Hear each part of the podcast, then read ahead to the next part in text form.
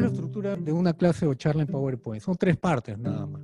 Introducción, que no es la definición, después vamos a ver qué, qué, es la introducción. El cuerpo y las conclusiones.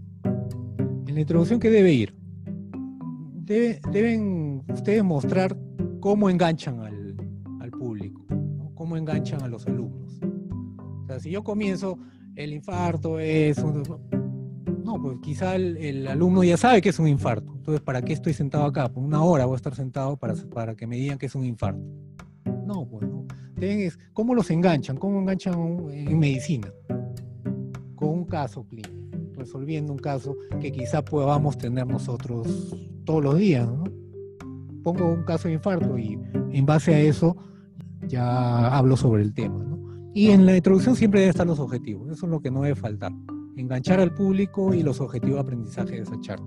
En el cual pues sí es todo lo que yo voy a hablar de ese tema, pero no, no hablar más de, como ya les dije, más de cinco puntos, si no van a perderse. Usar siempre ejemplos, ¿no? tratar de trasladarlo a, a la práctica, al quehacer diario.